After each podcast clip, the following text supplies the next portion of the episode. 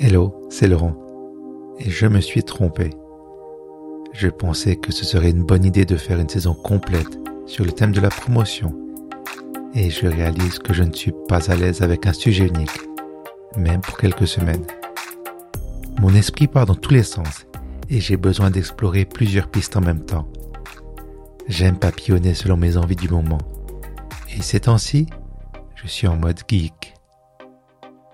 Tu sais, dans les séries, il y a toujours une ou un spécialiste en informatique qui arrive à faire des trucs improbables. La personne pianote sur son clavier d'ordinateur et parvient à pirater des serveurs hautement sécurisés, où elle trouve des infos confidentielles sur n'importe quel individu et ce en quelques secondes. En plus, ce génie de l'informatique n'emploie jamais la souris. Et moi, citoyen lambda, est-ce que je peux faire pareil? Faut pas rêver, mais c'est une bonne source d'inspiration pour travailler plus efficacement au quotidien. Bienvenue dans Puissante Panoplie, l'émission qui fait le ménage dans ta tête pour que tu puisses te concentrer sur la création. Se simplifier la vie demande toujours un investissement, surtout en temps, parfois aussi en argent. Dans la frénésie d'une semaine de travail, je n'ai pas toujours le recul nécessaire pour observer un problème dans son ensemble. Je m'efforce de reconnaître que je dois perdre un peu de temps pour apprendre une astuce ou mettre en place un système afin de gagner beaucoup de temps. J'ai récemment découvert la règle des trois fois. Le principe est le suivant. Dès que je me retrouve trois fois face au même problème durant une courte période, c'est le signal que je dois agir pour résoudre cette situation. Si une activité m'ennuie, m'énerve ou me prend beaucoup de temps, je me dis qu'il y a sûrement une manière de faire mieux.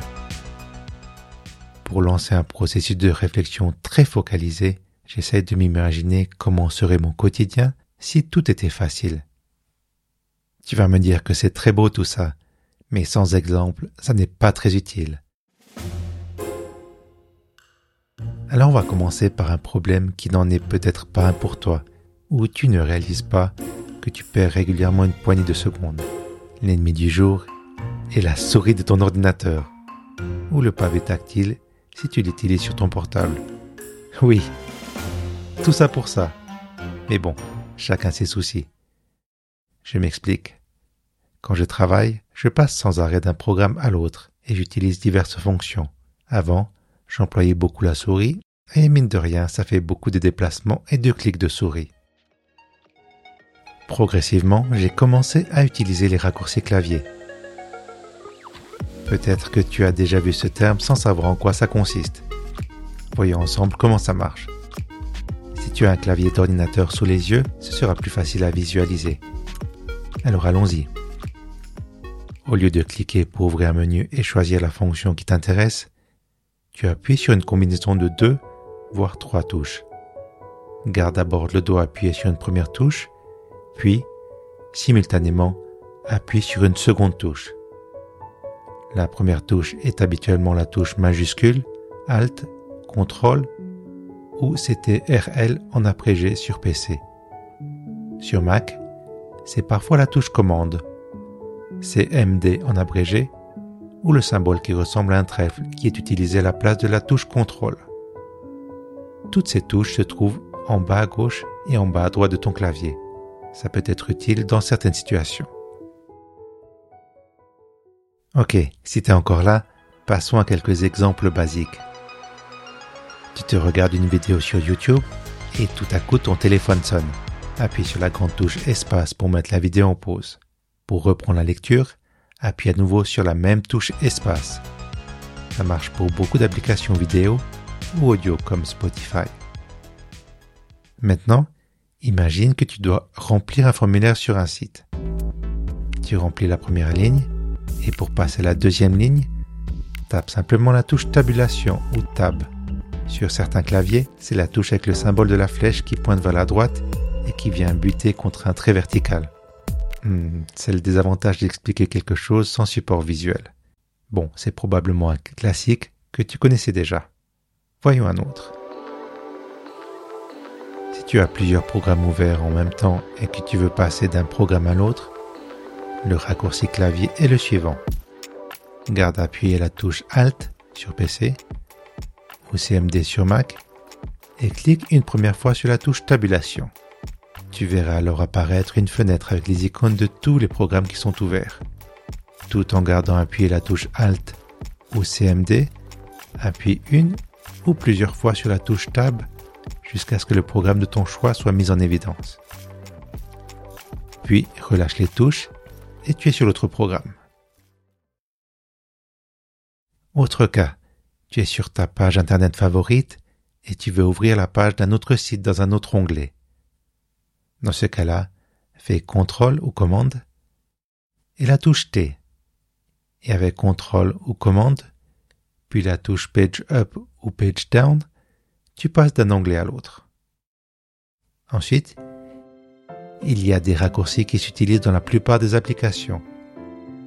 Il y a CTRL plus la touche S pour sauvegarder un document, CTRL plus P pour accéder au menu d'impression, CTRL plus W pour fermer une fenêtre, ou encore CTRL plus la touche Q pour quitter un programme. D'accord, j'arrête de t'assommer avec tous ces raccourcis et je vais terminer avec deux astuces. Si tu as l'impression que ta main n'est pas assez grande pour atteindre deux touches qui sont trop éloignées l'une de l'autre et que ta seconde main est occupée, il y a la fonction Sticky Key ou touche rémanente en bon français. Cette fonction, au nom pas courant, permet de simuler un appui prolongé sur une touche. Donc une fois cette fonction activée, tu peux appuyer successivement sur une première touche, la relâcher et appuyer sur la seconde touche. Et c'est comme si tu appuyais sur les deux touches en même temps. La seconde astuce est malheureusement uniquement pour Mac. Et c'est une application gratuite qui s'appelle Cheat Sheet. Petite parenthèse, je mettrai le lien dans les notes et références de l'épisode. Donc cette application permet d'afficher tous les raccourcis clavier de l'application qui est utilisée. Pour cela, garde le doigt appuyé quelques secondes sur la touche CMD et tous les raccourcis s'affichent à l'écran. Pratique, non? Pour commencer avec les raccourcis, je te conseille d'explorer un programme que tu emploies régulièrement. Plonge-toi dans le menu des préférences, des réglages ou des options et tu tomberas sûrement sur la liste des raccourcis clavier. Regarde les actions que tu fais le plus fréquemment et essaye de mémoriser un ou deux raccourcis. Avec le temps, tu seras de plus en plus à l'aise et tu vas gagner une ou deux secondes à chaque fois. Ce n'est pas grand-chose, mais c'est très satisfaisant. Tu as maintenant un nouvel outil dans ta panoplie mais rappelle-toi que ce n'est qu'un outil. L'essentiel, c'est ce que tu vas en faire.